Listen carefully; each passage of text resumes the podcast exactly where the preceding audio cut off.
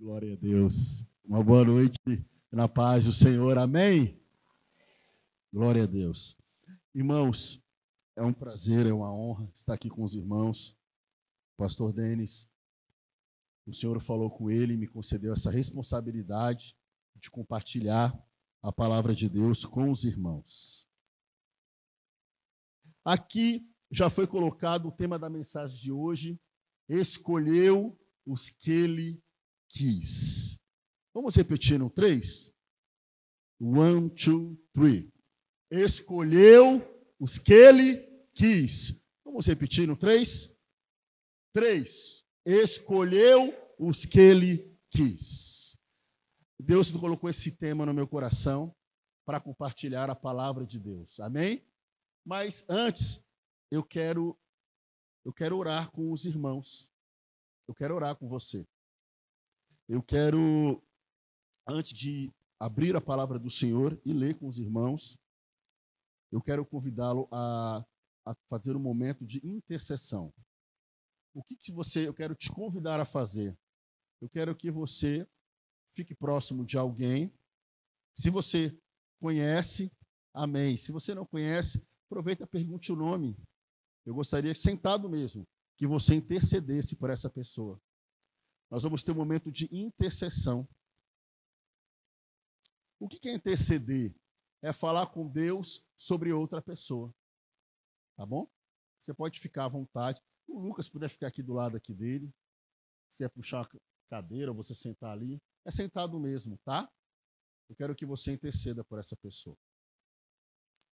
Irmãos, na casa de Deus nós adoramos, na casa de Deus nós ofertamos, na casa de Deus nós oramos.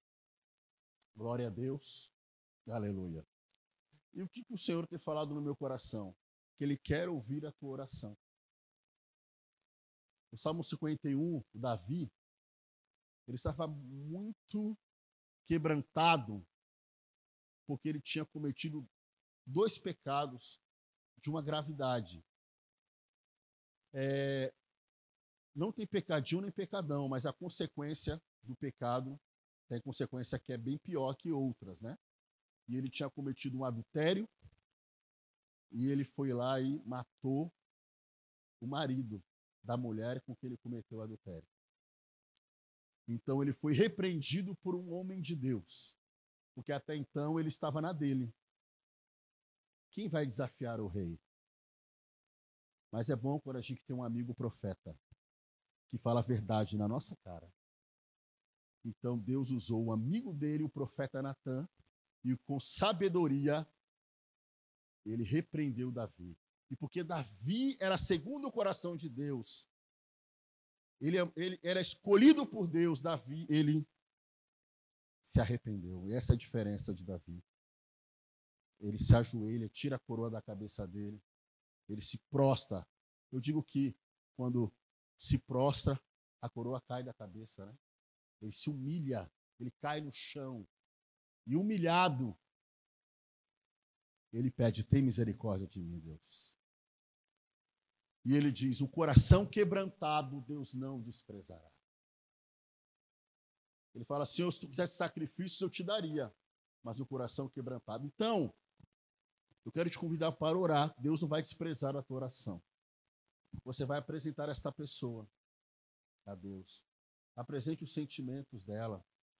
Apresente a família dela. Apresente a área financeira. Apresente coisas que ficaram lá para trás, coisas mal, mal resolvidas. Amém? Vamos orar? Tem alguém que ficou sozinho?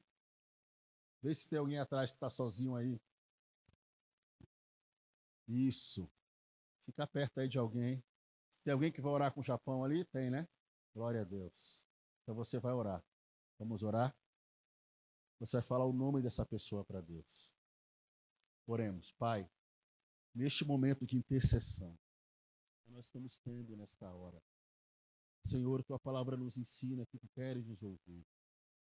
Jesus nos ensinou. E nós, nesse momento, oramos a Ti. Nós apresentamos o nosso irmão a Ti. Nós apresentamos, Senhor, a vida dele. Senhor, tu conhece o coração, tu és onisciente, tu sonda e nos conhece. Tu conhece o nosso levantar e o nosso deitar. A gente conhece a aparência, mas o Senhor conhece o momento que essa pessoa está sozinha e ela tem dúvida no seu coração. O Senhor conhece quando ela está triste, quando ela se sente fracassada ou fracassado, quando ela tem desejos, Senhor, que não são realizados, quando alguém entristece, quando alguém despreza, quando ele vê, Senhor, que outro conseguiu e essa pessoa não conseguiu, que parece que as coisas não vão para frente. Ó oh, Senhor, o Senhor conhece cada coração nesta noite. O desejo de vitória. O Senhor conhece o desejo de vitória, o desejo de vida, o desejo de mudança. Ô oh, Senhor, tu conheces cada coração aqui esta noite. Ainda que não haja uma palavra nos nossos lábios, o Senhor já conhece. Ô oh, Senhor, nós não podemos, mas tu podes. Nós não podemos mudar um coração. Nós não podemos mudar um entendimento, mas o Senhor pode. Ó oh, Senhor, tu tem a direção certa. Ou oh, na tormenta, o Senhor muda a circunstância. O Senhor quebra cadeias, o Senhor quebra grilhões, o Senhor quebra o jugo. O Senhor faz até que nossos inimigos tenham paz conosco. Ô Senhor, Tu conheces a nossa vida, a nossa história. Tu conheces o que nós precisamos. Tu sabes quando nós nos sentimos sozinhos. Tu sabes quando nós queremos nos isolar. Tu sabes, Senhor, quando nós nos sentimos incompreendidos. Tu sabes, Senhor, quando, tu, quando nós olhamos para nós mesmos e nós só vemos em nós nossos defeitos. Senhor, é mais fácil fazermos uma lista dos nossos defeitos do que das nossas qualidades, porque a nossa autoestima, Senhor, quantas vezes está no chão, está para baixo. Quantas vezes, meu Pai, nós olhamos para nós mesmos e não vemos nada de bom, mas Tu nos sonda, Tu nos conhece, Oh Deus, e tu nos trouxe aqui, porque tu vê o nosso interior diante de ti, está a nossa história, o nosso passado, o nosso presente e também está o nosso futuro. Oh Senhor, ore, irmão, ore. O Senhor está ouvindo a tua oração.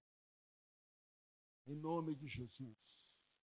Oh, em nome de Jesus. Oh, Senhor, receba cada oração que está sendo feita nesta noite. O Senhor recebe a oração da criança. O Senhor recebe o coração do ancião. O Senhor recebe a oração nesta noite do adolescente, do jovem, do cansado, do enfermo. Oh, meu Pai, do oh, meu Pai, tu conhece. Oh, Senhor, o Senhor ouve a oração até de um ateu. Oh, por mais que pareça estranho, mas o Senhor ouve o coração aflito nesta noite, Senhor até daquele que não quer orar. O Senhor ouve, porque até daquele que não quer orar, na alma, há uma alma sedenta por ti.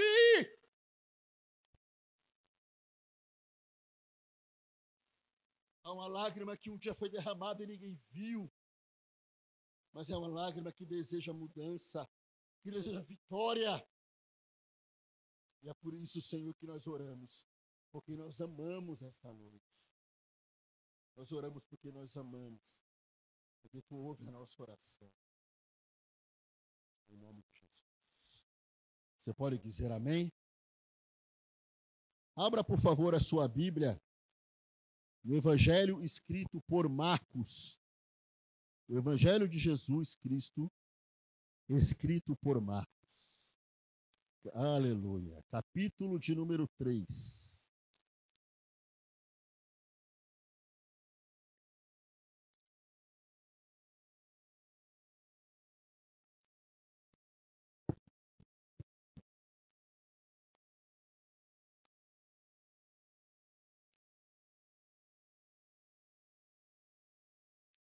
Evangelho de Jesus Cristo, escrito por Marcos, capítulo de número 3.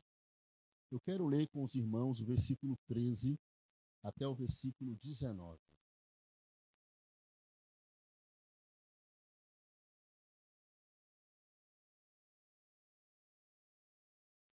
O Evangelho de Jesus Cristo, segundo São Marcos, capítulo 3, do versículo 13 ao 19. Assim diz a palavra do Senhor. Ele subiu ao monte e chamou para si os que ele quis, e vieram para junto dele.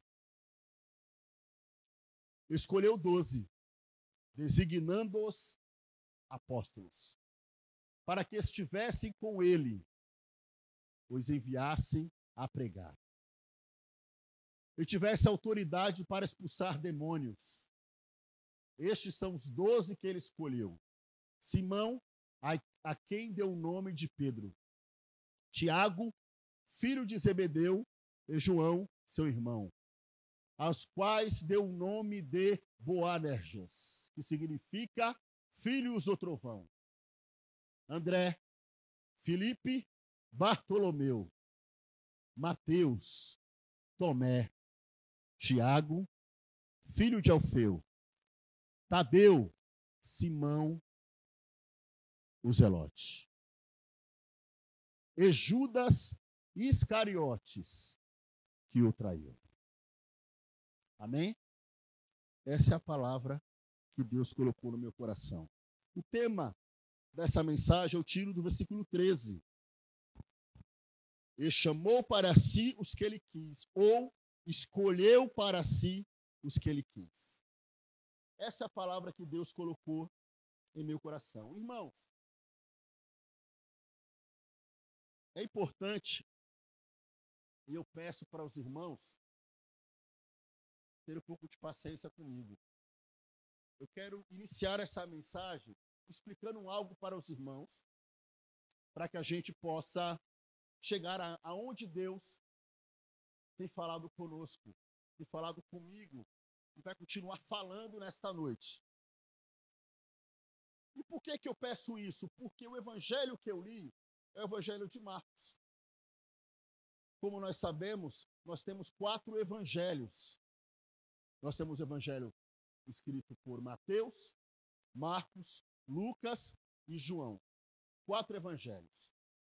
Sendo que Mateus, Marcos e Lucas são chamados de evangelhos sinóticos ou evangelhos semelhantes. E existe uma regra quando nós falamos dos evangelhos semelhantes ou sinóticos. É que quando você lê um texto de Marcos, você lê Mateus ou lê Lucas, e se há algo que um, que um menciona e outro não, qual é a regra que nós usamos? A regra é de acréscimo. A, a regra é essa: nós acrescentamos aquilo que Lucas menciona e Marcos não menciona, a gente aplica tudo aquilo numa mensagem só. E por que, que eu estou dizendo isso? Porque Cada um dos evangelistas que foram inspirados por Deus, movidos por Deus para escrever, a princípio eles escreveram para públicos específicos. É claro que a palavra de Deus é para chegar a todos nós, mas a princípio foi escrito para públicos específicos. Por exemplo, o evangelista Marcos, ele escreve para os irmãos romanos. Romanos é, cristãos, pessoas que seguiram a Cristo, decidiram seguir a Cristo, mas que são romanos.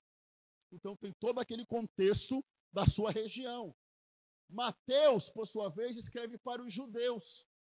Você vai ver que no livro de Mateus, como já foi até que ensinado uma vez pelo mestre Bruno, você vai ver lá que Jesus fala do reino dos céus e não reino de Deus, porque os judeus, eles não mencionavam o nome de Deus caso exceções, talvez uma vez no ano, mas eles não mencionavam por reverência. Então, quando Mateus menciona reino, ele fala reino dos céus. Mas você vai ver que em Marcos, você vai ver que pode aparecer reino de Deus. Então, isso está relacionado a público. Então, cada evangelho tem a sua característica. Lucas tem as suas características. Mas se você me perguntasse, Jean, qual foi dos quatro o primeiro a ser escrito? Foi Marcos. Mas se você me perguntasse qual que você recomenda para ler primeiro, eu digo João. Não por minha conta, mas eu lembro uma vez de um ancião há muitos anos atrás, quando eu era um mancebo, um piá, um garoto, um quase modelo, eu ainda adolescente, a minha esposa já me olhava de longe e de perto.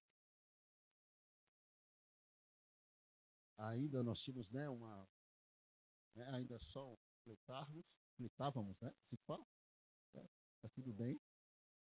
E, e ainda estava em oração, estávamos ainda em oração. Eu lembro de um doutor, Natanael Rinaldi, que ele recomendou isto e trouxe os motivos por que iniciar pelo Evangelho de João. Porque ele já começa dizendo quem é Jesus.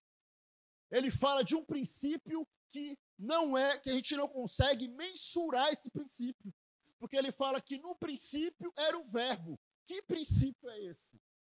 Porque ele está falando que houve um momento que foi determinado ali um princípio. Esse verbo ele fala de Jesus, como Jesus já era na eternidade, antes de se fazer carne. Deus em forma de homem. Nós vemos no Evangelho de João os sete milagres de Jesus, mostrando a divindade, porque João ele revela Jesus como filho de Deus. E nós vemos ali terminando o Evangelho de João, quando ele fala assim que os milagres que Jesus fez, se fosse registrado, não haveriam páginas para registrar. Então é maravilhoso, irmãos, quando nós lemos os evangelhos. Mas o texto que eu li, o texto que eu li, ele aparece, a lista dos doze, aparece Mateus, aparece Marcos e aparece Lucas. E depois vai aparecer lá em Atos, no capítulo 1. Dito isso, irmãos, eu quero iniciar aqui nesta mensagem. E quero dizer que esse texto tão conhecido que fala da eleição dos doze, ele me faz pensar por que Jesus escolheu esse voto. Estávamos ali, como o pastor Edil mencionou, estávamos ali é, com, com os homens conversando, e aí eu estava com um grupo de irmãos, e aí eles começaram a contar é, testemunhos, pessoas que eram muito loucas fora, pessoas que eram difíceis.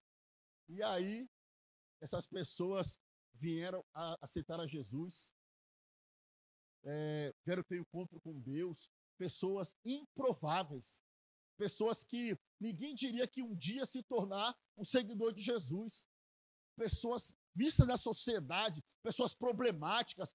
Talvez você, o culto está sendo transmitido, né? Talvez você que está nos vendo aí, eu tenho certeza que está, você era um improvável. Aqui nessa noite tem pessoas que eram improváveis.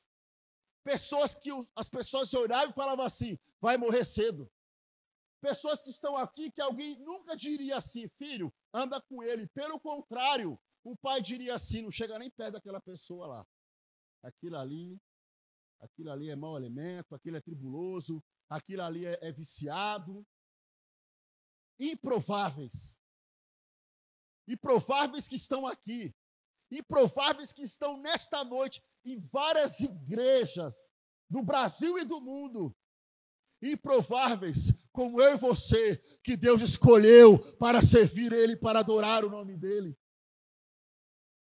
Por que, que Jesus escolheu doze homens improváveis? E eu quero te levar nesta noite a refletir comigo por que, que ele escolheu esses homens. Quando a equipe de louvor cantava aqui, e sobre o louvor, eu quero que vocês me ajudem naquela frase fala como ele, porque ele me amou, como que é a frase do louvor? Como que é? Como ele pode me amar? Como que Deus pode amar esses homens? Como que Jesus pode amá-los? Como que ele pode te amar? Tem gente que é difícil. Tem gente que não é fácil. Tem gente que dá trabalho. Dá trabalho. Tem gente que fala, isso aí não tem jeito. E tem gente que parece que é gente boa, irmão. Mas não é, às vezes é chato. Tem gente que é tão chato que se alguém gritar na rua, chatonildo, ele levanta a mão e fala, presente. Me acharam aqui, me acharam. Porque é chato, chato. Tem gente que é complicado. Como que ele pode te amar? Tem um, um, um refrão de um hino antigo que fala assim: Ó, oh, porque Jesus me ama. Eu não posso te explicar. Mas a ti, ele também te chama, porque ele deseja te salvar. Eu não sei porque ele te ama, mas ele te ama. Você é chato, mas ele te ama. Tu é folgado, mas ele te ama. Tu é bagunceira, mas ele te ama. Tu é brava, mas ele te ama. Tu é corintiano, mas ele te ama. Ele te ama a si mesmo. Como é que pode? Tem gente que nem suporta. Tem gente que nem suporta. Uma vez eu estava julgando uma família e esse um rapaz saiu de casa e falou assim: Eu não aguento meu pai. Saiu de casa. Mas qual era o motivo? O pai estava aprontando com a mãe. O pai estava fazendo coisas ali só que ele é, era uma relação abusiva. Então o pai tinha até relacionamento fora e dentro, como ele que mantinha o lar ali financeiramente, então ele era uma situação abusiva. E o filho revoltado com aquilo saiu. Eu te digo que Deus ama esse homem abusivo. Porque o amor de Deus é escandaloso. O que, que é isso? Ele escandaliza a gente. Como, Juninho, que a gente vê um cara que deu trabalho e vê o cara na igreja? Como? Há uma estatística que diz a influência da igreja na sociedade. Quantas vidas e famílias foram melhoradas, na verdade, transformadas pelo poder do Evangelho? Como que Deus ama? Oh, porque Ele me ama. Oh, porque Jesus me ama. Por que, que Ele te ama? Por que, que Ele escolheu? Em Marcos, nós vemos aqui alguns fatos sobre essa escolha de Jesus. E eu quero compartilhar com vocês no texto. E a primeira que eu quero enfatizar por isso que eu introduzi os evangelhos sinóticos. Eu quero ir para Lucas capítulo 6, versículo 12, que também fala disto, completa o texto que eu falei, que nós lemos. E Lucas 6, versículo 12, começa assim: E aconteceu naqueles dias Num daqueles dias, Jesus saiu para o monte a fim de orar e passou a noite orando a Deus. Esse fato que Marcos não menciona, Lucas menciona.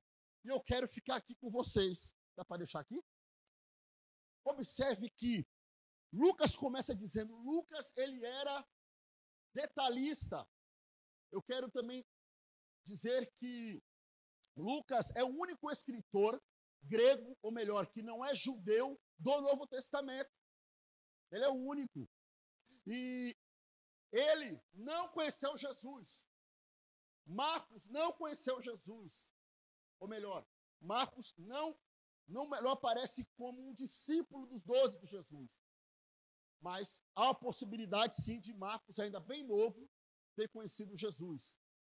Mas os únicos que escreveram os evangelhos que conheceram Jesus foi Mateus, que seguiram, que eram dis, discípulos de Jesus. Era Mateus e João. Mas possivelmente Marcos, que era bem novo, até um texto de, de Marcos, o próprio Evangelho, que fala de um jovem que ficou é, sem roupa, que dizem que pode ser ele. E ele aponta sobre ele mesmo. Mas Lucas não. Lucas, ele teve um encontro com Jesus, já lá em Atos, o ministério de Paulo.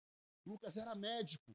Então, quando Lucas ele é, é, inspirado pelo Espírito Santo para escrever o Evangelho, Lucas ele é detalhista, ele é pesquisador. Então, Lucas ele menciona este detalhe aqui, ó. E aconteceu naqueles dias, irmãos. Que dias foram aqueles? E eu já quero aplicar. Que dias que nós estamos vivendo? Que dias que vocês estão vivendo? Que dia que eu estou vivendo? A nossa vida é feita de fases, é verdade. Às vezes, meus irmãos, nós estamos passando por uma crise no casamento, ou uma crise na família. Às vezes, problemas de relacionamento, às vezes, problemas financeiros. Eu vejo jovens adolescentes desta igreja, como eu tenho duas filhas adolescentes, vivendo um tempo desafiador, de tanta confusão, como nós vimos hoje na aula de manhã, de tanta confusão, da ataque à sua identidade, não só identidade cristã, não, mas ataques à sua identidade de homem e de mulher. Há tanta coisa que a gente não via antes e nós vemos hoje. É, antes se, fala, se preocupava tanto e que a, a criança ou adolescente ficasse na rua, cuidado para não ser atropelado, cuidado para onde você vai. Hoje, se o pai falar, como nós já aprendemos, né? Se o pai falar assim, não é meu filho, eu encontrei uma amiga agora de infância esses dias, né? Gente boa demais, quase anão, meu, meu amigo de muitos anos. E aí eu conversando com ele, e, eu, e ele falou para mim: rapaz, minhas filhas não saem do quarto, não vão para a rua. Eu falei: nossa, que pena, que pena, nunca tomou um banho de chuva, nunca jogou fubeca, nunca jogou peão, nunca jogou uma bola, nunca jogou taco. Fica em casa. Eu lembro da vez das meninas quando eram criança, aí nós fizemos uma, uma festinha, um bolinho lá em casa, e essa cena ficou guardada. A minha filha Júlia, ela faz aniversário de, ah, dois dias antes da filha do meu irmão Johnny, que ministrou aqui no Dia dos Pais, e fizemos um bolinho. E depois daquele bolinho, a gente pegou, eu lembro que a gente pegou a mangueira e colocamos lá a mangueira lá, eu sei se as meninas lembram disso, e elas começaram a brincar debaixo da água. Brincar. Essa cena me marcou.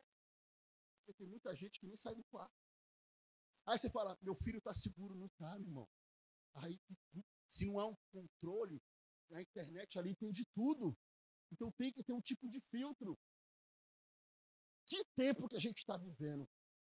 Quais eram os dias que Jesus estava vivendo aqui? Naqueles dias, irmãos, se você for ler antes, sempre quando nós vamos ler um texto da Bíblia, nós vamos ler o contexto para entendermos. Texto sem contexto é pretexto para heresia. Alguém pega um texto isolado e quer ensinar uma coisa que a Bíblia não diz. Então, lê o contexto. Você vai ver que no contexto Jesus ele cura. Jesus faz milagres. Jesus expulsa demônios, espíritos imundos de pessoas perturbadas. Jesus cura muita gente, ao ponto dele falar com os discípulos: Eu quero que vocês tenham sempre um barquinho para eu ficar afastado da multidão, porque a multidão apertava ele. Não imagina uma pessoa que cura, uma pessoa que liberta pessoas. Jesus ele não falava como qualquer religioso. Jesus ele falava com autoridade. A palavra que Jesus falava penetrava no interior da pessoa, como hoje e discernia o que a pessoa estava pensando, dava orientação, trazia vida onde tinha morte. Todos queriam ficar perto de Jesus, uma multidão. Porém, nesse dia que Jesus estava vivendo, nesse tempo, a Bíblia fala que religiosos queriam matar ele. Era um tempo que ele fazia muita coisa boa, milagres e maravilhas, mas os religiosos a Bíblia fala que os fariseus, que era o grupo religioso, como nós aprendemos aqui com o nosso pastor, no primeiro domingo deste mês, os fariseus, que eram muito dedicados, mas eram religiosos, perderam a essência, perderam o relacionamento com o Pai. Eles se juntaram com herodianos, que eles não se batiam. Para você ter uma ideia, o governo romano, ele dominava os judeus ao ponto deles terem que pagar impostos que, que Roma fazia? Vocês podem manter a cultura de vocês, manter a religião de vocês, mas vocês têm que pagar imposto para a gente. E os herodianos, eles eram, é, eles, eles eram ativistas é, da dinastia de Herodes. Ou seja, eles eram totalmente contra, um contra o outro. Mas eles se uniram para que eles queriam matar Jesus. Irmão, que tempo é esse onde a pessoa te odeia? Essa palavra odeio é tão pesada, né? Eu te odeio. É tão pesada. Imagina um filho falar isso para o pai. Eu te odeio porque você fez isso. Um, homem falar isso para a mulher. Eu te odeio. O ódio me consome. Eu quero a tua morte. Como odiar uma pessoa perfeita? Como odiar alguém que só fazia o bem? Eles odiavam Jesus porque eles, Jesus falava a verdade. E a verdade confronta. Jesus incomodava eles. A vida dele de santidade. Com a vida dele correta. Irmãos, segundo teólogos, eles dizem que quando Jesus vai escolher esses doze, já tinha se passado um ano e seis meses. Jesus começou o ministério dele com 30, ele foi até 33.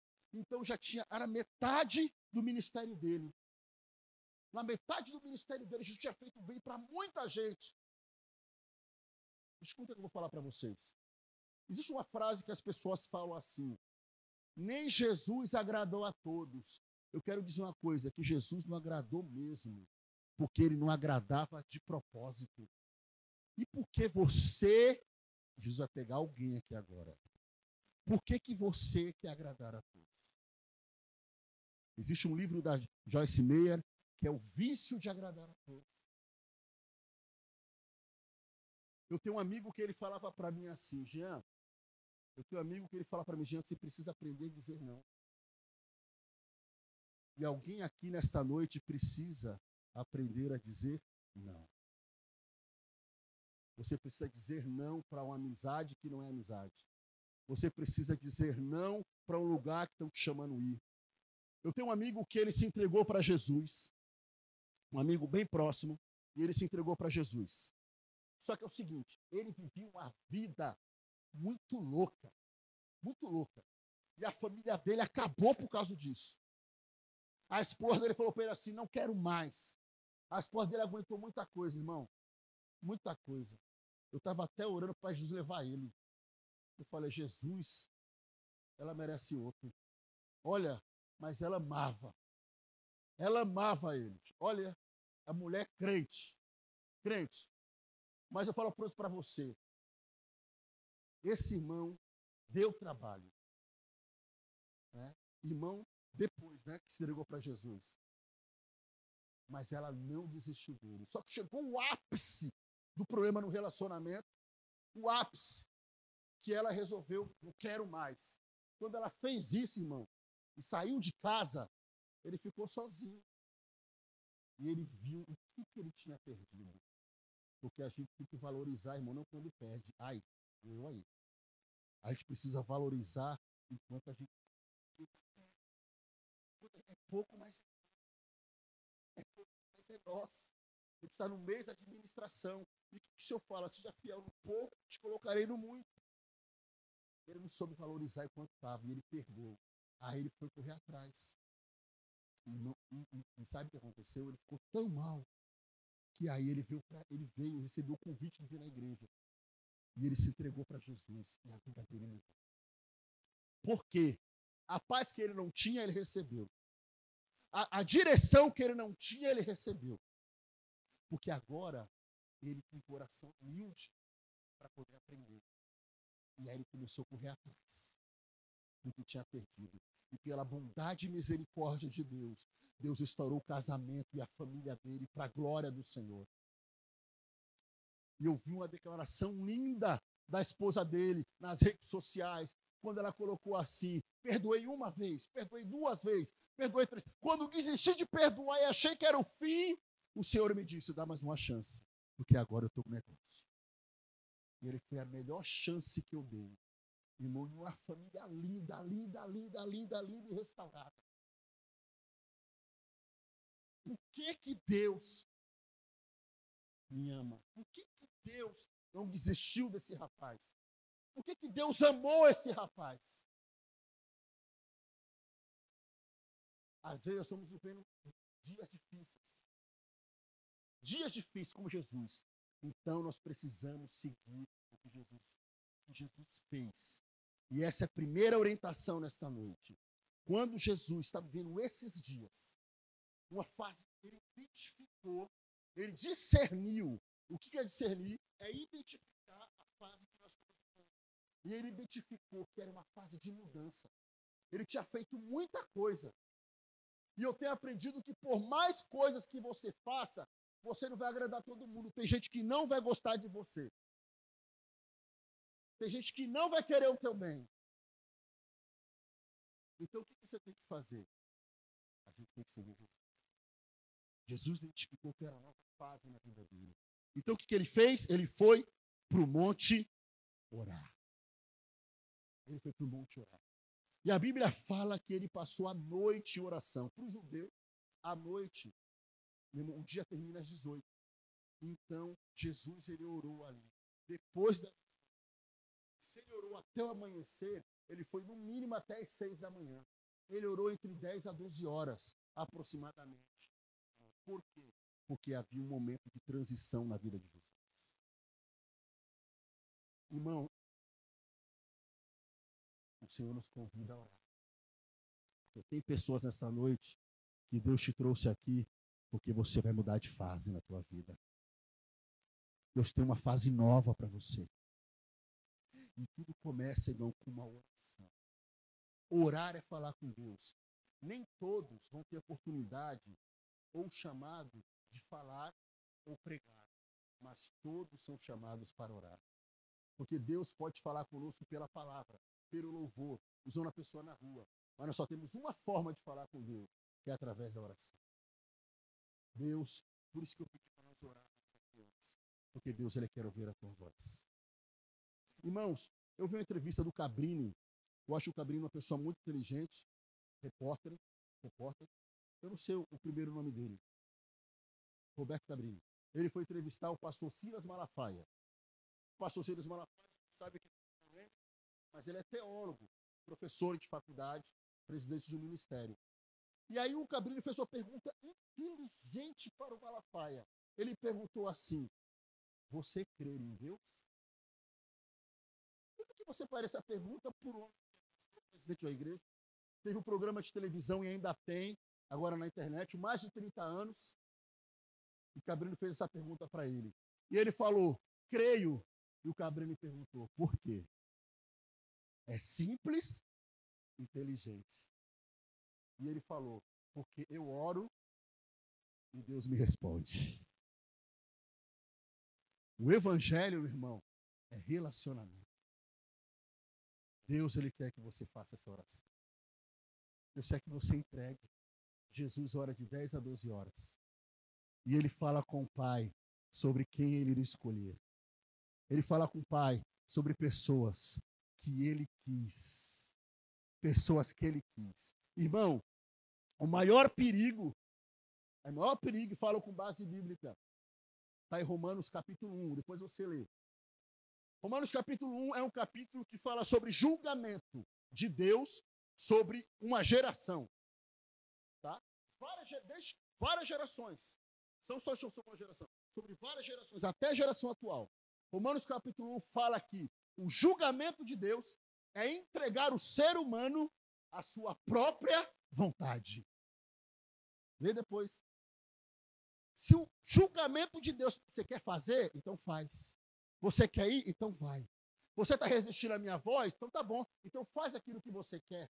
Você está ignorando meus sinais, então vai. Vou te entregar a tua própria vontade. Você vai ver onde você vai dar. Ah, eu vou fazer com o meu coração manda. Vou fazer se o meu coração sentir. Jeremias diz: enganoso é o coração do homem. Quem o conhecerá? Se eu me entregar ao que o meu coração sente, deixa eu falar uma coisa para você. Sinto muito. Você está andando enganado. Porque o nosso sentimento, o nosso coração, ele se engana. Nós somos atitudes baseadas em situações, emoções e coisas que nós não vemos. Lembra daquela história dos três conselhos? Não vou contar toda, depois tu pesquisa. Mas eu vou contar uma parte. Só o final. Que um dos conselhos para aquele homem que ficou muito tempo fora de casa, um dos conselhos, vou falar só um.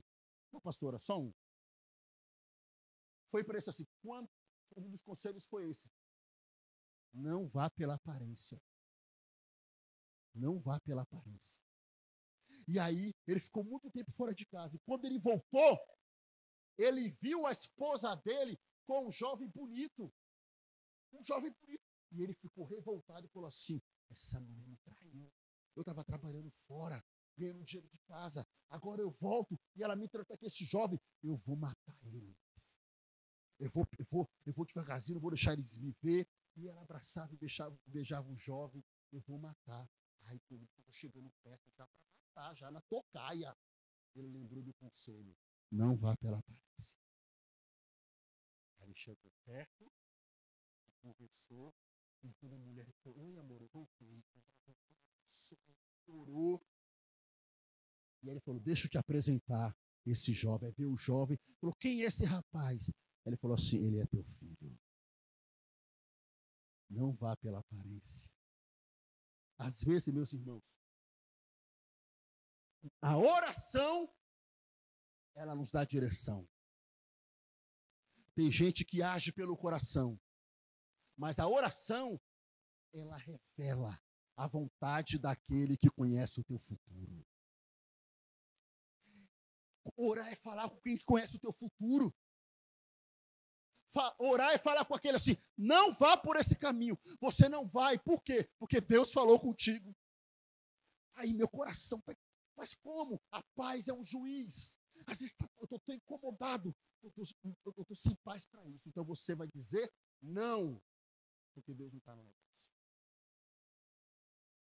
Você vai dizer não. Porque Deus está. Eu lembro que o meu pai, ele. O meu pai, eu tinha muitos amigos em casa. Ia muita gente para casa. Eu lembro que chegava no outro dia de manhã, tinha aquele cuscuz e aquele cafezinho abençoado. E os caras dormiam em casa, né? Eu lembro o Thiago, tô lembrando de tu lá, hein, Thiago? E a gente se reunia no outro dia, a gente ia brincar de bola. Mas meu pai e minha mãe tinham prazer de preparar aquele café para todo mundo. Então o pessoal ia para casa, dormia, a gente saía, muitos amigos. A gente era bastante hospitaleiro. Mas tinha uma pessoa que incomodava meu pai. Meu pai olhava assim e falava assim: pega essa adolescente, tem endereço. Essa amizade não é para você. Eu falei: que isso, pai? E eu pensava assim: acho que meu pai tá com demônio. Não, não, pô, nada a ver, pô. O cara, meu pai está dando lugar. Mas não, irmãos. Depois eu pensei bem. Quando meu pai me falou, eu comecei a observar. E realmente o rapaz não era meu amigo. O rapaz era interesseiro. Ele era invejoso. Ele não queria meu bem. Eu comecei a perceber que ele chegava às próximas pessoas por interesse. E depois que ele conseguia, ele saía. E ele tinha prazer na derrota dos outros. Eu comecei a observar. E eu vi que meu pai tinha razão. Irmão, antes de tomar uma decisão, ora. Apresenta as pessoas que estão perto de você. Jesus, ele foi orar. Se o juízo, conforme Romanos 1, é Deus te entregar a tua vontade para tu fazer qualquer coisa, então, meu irmão, o que, que Jesus foi fazer? Que a minha vontade combine com a tua vontade. Que a tua vontade seja minha e que a tua vontade seja tua. Porque o que, que Salmos diz? Salmos 37, deleita-te no Senhor, tenha prazer no Senhor, e Ele considerar o que deseja teu coração. Por que, que o desejo do teu coração vai acontecer? Porque o desejo do teu coração é um desejo que agrada a Deus. Porque você apresentou a Deus, Senhor, se não for a tua vontade. Se não for a tua Às vezes eu quero algo melhor que parece que é melhor, mas Deus que conhece meu futuro já viu que não é. Então eu oro e falo, Senhor, a porta se abriu. Não era a tua vontade? Fecha. Aí ela fecha de olho, eu fico triste. Aí Deus fala no meu coração, mas tu não pediu fazer minha vontade? Jesus, ele orou a noite toda. Ele orou por quem ele escolheu. E quando ele desce ele fala, pelo menos 12 horas de oração, e ele desce e ele fala assim. Ele, ele, ele, Jesus, ele desce e ele chama os seus discípulos. Jesus, ele chama todos os discípulos, porque Jesus, ele tinha muito discípulo. E aqui eu quero fazer um apontamento, irmão. Você sabe que, e eu sei que vocês sabem, que na Bíblia só aparece três vezes a palavra cristão. A primeira é que aparece em Atos. E quando alguém chama os cristãos de cristão, que significa pequeno Cristo, ele está falando de forma pejorativa. As pessoas estavam zombando. Sabe quando a pessoa chega e fala assim: ah, tu é crente, né? Tu não pode. É pejorativo, né? Pessoa está com sarcasmo. Ah, tu é, ah, tu é, ah, é. Ah, tu não vai, ah, desculpa. Tu é crente. Às vezes a pessoa até é afastada, né? O abençoado. Ah, mas tu é crente, não foi. E tu? É, quando falar outra coisa. Né? E tu? Mas a pessoa, ah, tá bom, você não pode, pejorativo. Ele chamava ele de cristão, pequeno Cristo forma pejorativa. Mas isso ficou, irmão. Né? Porque às vezes a pessoa fala, João, mas tu é crente, mas é você que é crente que depois ela procura para pedir oração. Porque ela sabe que Deus é contigo. Porque ela sabe que Deus ouve a tua oração. Ela sabe que você tem intimidade com o Pai. Mas olha isso aqui. Então Jesus, ele chama todos os discípulos dele. Irmão, o Senhor ministrava no meu coração duas palavras sobre discípulo. Discípulo significa aluno, aprendiz. Aquele que tem um mestre, aquele que segue, né, um mestre. E tem duas palavras que definem o discípulo: comunhão e obediência. Comunhão e você pode repetir? Comunhão e obediência. Jesus ele chegava no discípulo e falava assim: "Me segue", e eles seguiam. E eles obedeciam. Nós fomos para retiro de homens em fevereiro, em fevereiro aconteceu duas coisas maravilhosas. Foi em fevereiro, não foi? O retiro? Foi? Foi, né? Os homens me ajudem. Foi em fevereiro nosso retiro de homens? Foi, né, Dinho? Fevereiro é Dinho, lembra de todas as datas. Então acontece. Foi em fevereiro, começo de fevereiro. Duas coisas maravilhosas aconteceram em fevereiro. Primeiro, é claro, foi o aniversário da minha esposa. Completamos, né? 17 anos de casado também. Mas, nós fomos para o retiro. E, não, e eu fui no carro do pastor. E o carro do pastor é que guiava. E o outro carro atrás é quem seguia. E por onde o carro que estava na frente ia, o de trás seguia. Se o na frente virava, o que estava atrás virava. Porque a gente estava indo pelo novo caminho. Irmão, seguir a Jesus é assim. Você, ele fala, você vai, você vai. Você vem, você vem. Eu tenho, vocês vão ficar surpresos, eu sei. Eu tenho 42 anos. Se eu aconselho a minha filha de 13 anos a fazer uma coisa,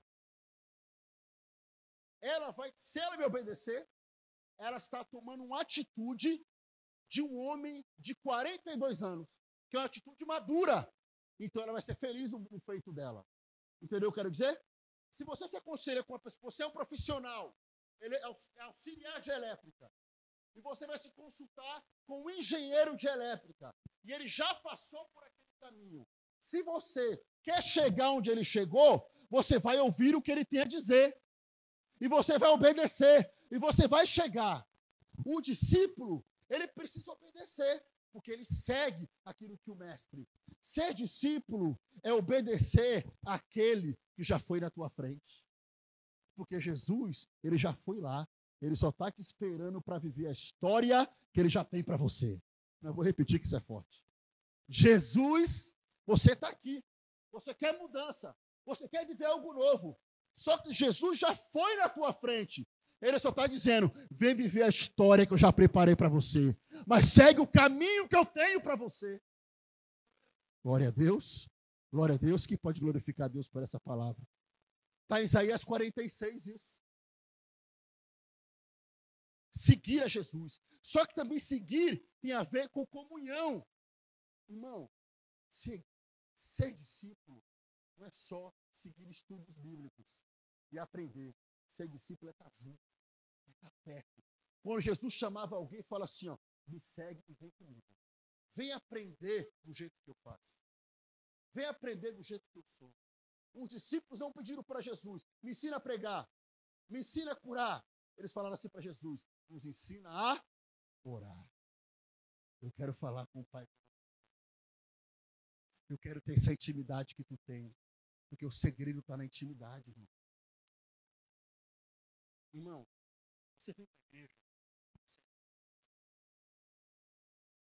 É por isso que o pastor faz várias atividades. Por isso que nossos pastores fazem você observar. Para você aprender junto. Para você aprender caminhando. É por isso que a liderança adolescentes faz um trabalho. É por isso que os pastores, é por isso que tem evento. É por isso que teve aquele, aquele churrasco maravilhoso lá, né, Dil? Por quê? Nós aprendemos juntos, em comunhão, juntos. Porque ser discípulo, irmão, se não for só um curso online, vai ser junto. Por isso que a gente convida para você vir. Os discípulos, então, eles estavam Mas Jesus foi e chamou a si aqueles que Jesus ele queria. Então ele foi lá e ele escolheu. Ele escolheu os discípulos, eles já eram discípulos, eles já estavam juntos. Mas agora Jesus os chama para o nível mais profundo de intimidade. E por que que Jesus os chama? Jesus estava numa fase de transição. Jesus então estava próximo daqui um ano e meio já estaria sendo crucificado e morto. Ele precisava preparar quem estaria dando continuidade a tudo aquilo que ele ensinou. Porque o discípulo ele continua. Às vezes, meus irmãos, Deus fala para a gente coisas que a gente não para a gente ter que obedecer. Você lembra daquela história daquele discípulo, a história muito conhecida? Que, ele, que eles, o mestre, foram juntos a um lugar, um sítio, e ali, quando chegou naquele local, ele uma família recebeu, uma família muito simples recebeu eles, e aí eles foram, é, serviram ele com queijo, com um pouco de leite, o mestre e o discípulo. E aí o, eles falaram, vocês vivem aqui nesse lugar? É tão longe de tudo, não, a gente tem uma vaquinha. E essa vaquinha, com o leite dela, a gente bebe, a gente faz queijo, a gente troca outras mercadorias com outras pessoas. E aí eles ficaram ali, bem recebido por aquela família. Só que o que eles fizeram? Eles foram lá, o mestre falou para ele assim, saíram à noite falando assim, vamos matar essa vaquinha dele. Aí você falou, tá louco, mestre? É tudo que eles têm, vamos matar essa vaquinha. Foi lá, pegou, o, o discípulo obedeceu, pegou a vaquinha e jogou no precipício. Só que o discípulo ficou revoltado, porque ele tinha acabado com o sustento daquela família. E aquele discípulo falou assim: Eu não quero mais seguir esse mestre, não. Esse mestre é pior. Passou o tempo. Depois aquele discípulo, eu preciso voltar lá para ver como ele está. Aquele povo. E ele voltou. E quando ele chegou, ele viu uma fazenda, né? uma casa muito bonita, uma família linda. E ele se aproximou e ele perguntou para um dos criados: Aqui morava uma família? Falou, não, eles moram ainda. E quando foi ver, eles estavam lá vestidos, felizes. E aí perguntou para eles, por que aconteceu? Não, é que uma, aqueles dias que vocês foram embora, a nossa vaquinha caiu no precipício. E a gente teve que, a gente teve que verificar agora o que a gente vai fazer. A gente teve que arrumar um outro meio de sobrevivência. E nós descobrimos, a gente não sabia o potencial que a gente tinha. E hoje a gente escolheu outro meio de vida e nós estamos prósperos. Às vezes, meu irmão, você tem que escutar o mestre dizendo: mata a vaca. Ainda que vá contra a nossa razão, ainda que vá contra o nosso entendimento, a gente precisa ir contra nossos paradigmas. E eu termino dizendo uma coisa: Jesus os chama para ser apóstolos. Apóstolo significa enviado ou mensageiro, mas muito mais. Apóstolo, irmão, ele tem um conceito muito maior. Só para vocês entenderem, no, no conceito judaico havia um sinédrio onde as pessoas se reuniam. O conselho dos judeus se reuniu no sinédrio, onde eles tomavam as decisões. E ali eles decidiram sobre a morte de Jesus. Só que havia uma pessoa que representava aquele sinédrio. E aquela pessoa, ela podia falar em nome deles, como representante. Jesus estava chamando os doze, chamou eles a si, para que eles fossem o representante de Jesus. É como se fosse um embaixador. Mas agora eu digo, irmãos, por que, que Jesus escolheu eles? Se você for ver em Lucas capítulo 22, você vai ver 20 e 22, você vai ver que eram 12 por quê? Eram 12 tribos. Mas você vai ver que o Senhor escolhe 12 e fala que esses 12 iriam julgar as 12 tribos. E João capítulo 1 fala que Jesus veio para os seus e os seus o rejeitaram. Mas aquele que recebeu Jesus recebeu o poder de ser filho de Deus. Tem muita gente que rejeita Jesus, mas nós que recebemos, nós somos filhos de Deus. Irmãos, eu quero concluir dizendo o seguinte: por que Jesus quis esses doze homens? Você vai ver que Simão, que ele deu o nome de Pedro, ou Cefas, ele era, irmão, de temperamento sanguíneo, ele era descontrolado, era aquele tipo de pessoa, vai vendo se é você. Ele era aquele tipo de pessoa que quando alguém falava assim, e aí, tamo junto, tamo junto, quando é que é? Tô lá. E não vai. Conta comigo. Conta comigo, sou mesmo. Vai, vai dar certo, pastor. Vai dar certo, vamos lá. A esposa chega junto, faz planos. Ele fala: Não, amor, já deu certo, Deus está no negócio. Agora, quando é para fazer a parte dele, é o primeiro a não fazer. Começa e não termina. É aquele que é o primeiro a falar. Mas ele não tem firmeza. Ele é inconstante.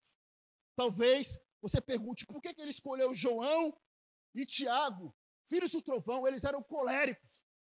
A Bíblia fala que eles, uma vez, irmãos, eles se achavam tão bom que eles chegaram para Jesus assim: Ô oh, mãe, fala lá com Jesus, para no reino dele, eu sento do lado esquerdo e o meu irmão sento do lado direito. E a mãe deles pede para Jesus na frente dos dez, porque eles se achavam melhor que os outros. Tem gente assim ou não tem?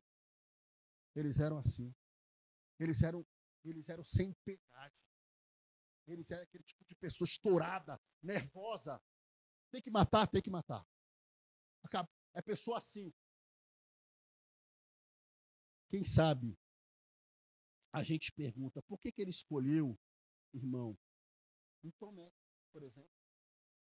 Um Tomé crítico, que quando Jesus ressuscitou, todo mundo já tinha visto ele. Eu só vejo o seu tocar. Aí você fala, não, para que, que Jesus escolheu um Tomé? Jesus disse, eu escolhi porque eu quis. Aí você fala assim,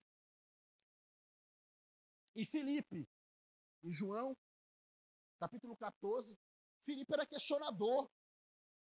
Filipe falava assim, ó Jesus, eu já tinha falado discurso várias vezes. Jesus, Filipe fala assim, Jesus é o seguinte, ó, mostra-nos o Pai, e já está legal. Como assim, Felipe? Eu estou tanto tempo contigo, tu pede para mostrar o Pai? Quem vê eu, vê o Pai. Eu e o Pai somos um. Ele já estava andando com Jesus há quase três anos. Mas era um questionador. Ou quem sabe um zelote. Eu vou falar de Mateus. Mateus era um publicano. Mateus era um traíra.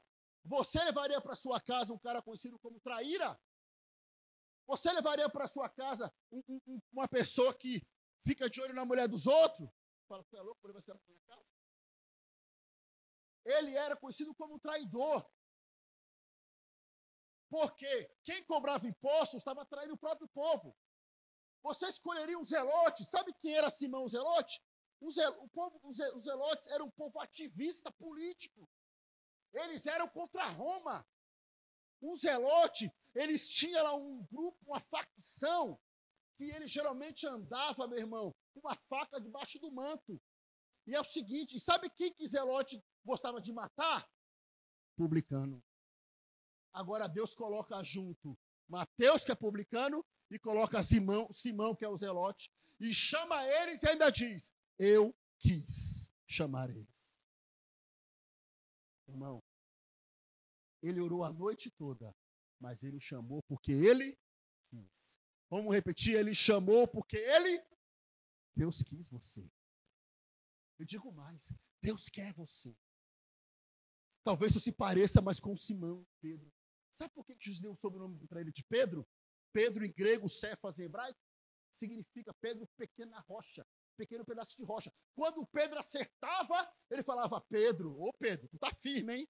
Como a rocha. Quando ele vacilava, Simão, Simão. Simão. O diabo pediu para ser andar com a tua vida, mas eu orei para tu não desistir. Quem sabe, irmão, você nunca traria para tua casa um Judas. Jesus sabia que Judas era o traidor e manteve ele pé. São pessoas improváveis. O que eu quero dizer com tudo isso esta noite, irmão? Jesus, ele me chamou. Jesus, ele te chamou. Jesus, ele te chama. E a Bíblia fala que ele chamou para ficar dele. Primeiro perto de mim. Depois eu vou enviar como apóstolo. Depois eu vou enviar como embaixador. Jesus nos chama para ficar perto dele. Porque perto dele que a gente muda. Ele chama um, pessoas revoltadas, como Simão, uma pessoa é, como João e Tiago, irmãos ignorantes, pescadores, inconstante como Pedro. Ele chama um homem também correto, que às vezes a, a gente acha assim: ah, eu preciso de Jesus. Bartolomeu, também conhecido como Natanael, em João capítulo 1, Jesus fala assim: aí vai um homem que não tem dolo, um homem que tem, um homem que de caráter. Aí está um homem de caráter. Aí homem está um homem justo. Aí Natanael fala para ele: onde tu me conhece? Ele fala: eu te conheço debaixo da figueira. Eu te conheço há muito tempo. Tu acha que eu não te conheço? Mas eu já estava de olho em você há muito tempo. Vamos ficar de pé para parecer que está terminando?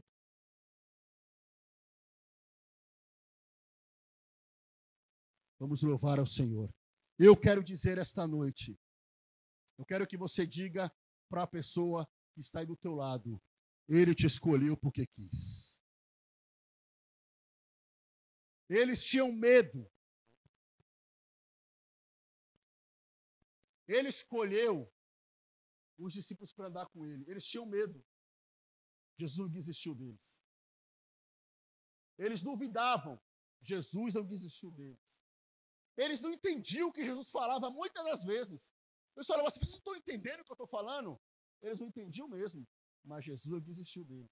Eu quero te dizer nessa noite, Jesus não chamou eles porque eles eram bons, porque eles não tinham dúvida, porque eles não eram, eram Jesus chamou eles porque eles eram fracos, porque eles tinham dúvida. Eu chamo eles porque eles tinham pouca fé. Eu chamo eles a si mesmo para estar perto porque perto de Jesus a gente é melhor. Porque o poder de Deus se aperfeiçoa na fraqueza. Ele escolheu você porque ele quis.